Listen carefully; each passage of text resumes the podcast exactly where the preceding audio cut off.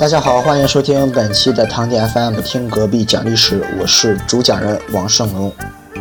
我们看古装剧啊，经常会听到当官的说：“来人，把他打入死牢，秋后问斩。”那么你知道古人为什么要等到秋天后才问斩吗？斩首为什么要等到午时三刻呢？今天咱们就来聊一聊斩首之刑里的学问。先来说说为什么要等到秋后问斩。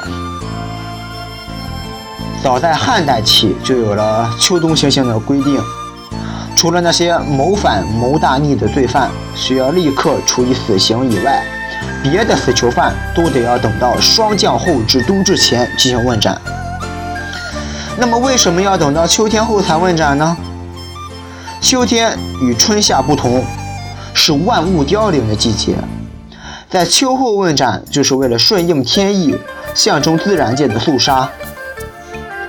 不仅如此，到了二十四节气日、皇帝的生日这些重大的日子，都不能进行斩首。在隋唐以后，重案要案都要由中央复审复核，此罪也要多次审核后提交皇帝，由皇帝来亲笔公决。后来到了明清时期，又有了秋审制和朝审制。朝审制就是在每年霜降后的十日，三法司同三品以上的高官会审京畿附近的死囚；而秋审制是指在每年的八月中旬复审各省死刑的案件。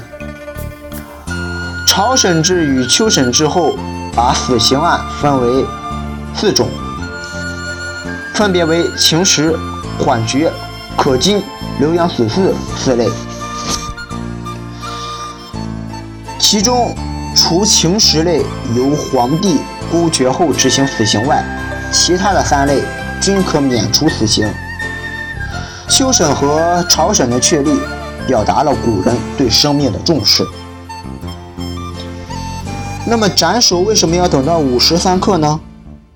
众所周知，一天一共有十二个时辰，午时三刻是一天阳气最盛的时刻。在这个时候处决死刑犯，就是为了用最盛的阳气压制住死刑犯，让他们阴气集散，连鬼都做不了。斩首之刑是古代处决犯人的刑法之一，手段非常残忍。但是从斩首之刑当中，也可以看得出古人对自然的尊重以及对生命的反思。好，本期的听隔壁讲历史就是这些，感谢大家的收听，关注堂弟 FM，更多更好的音频等你来听。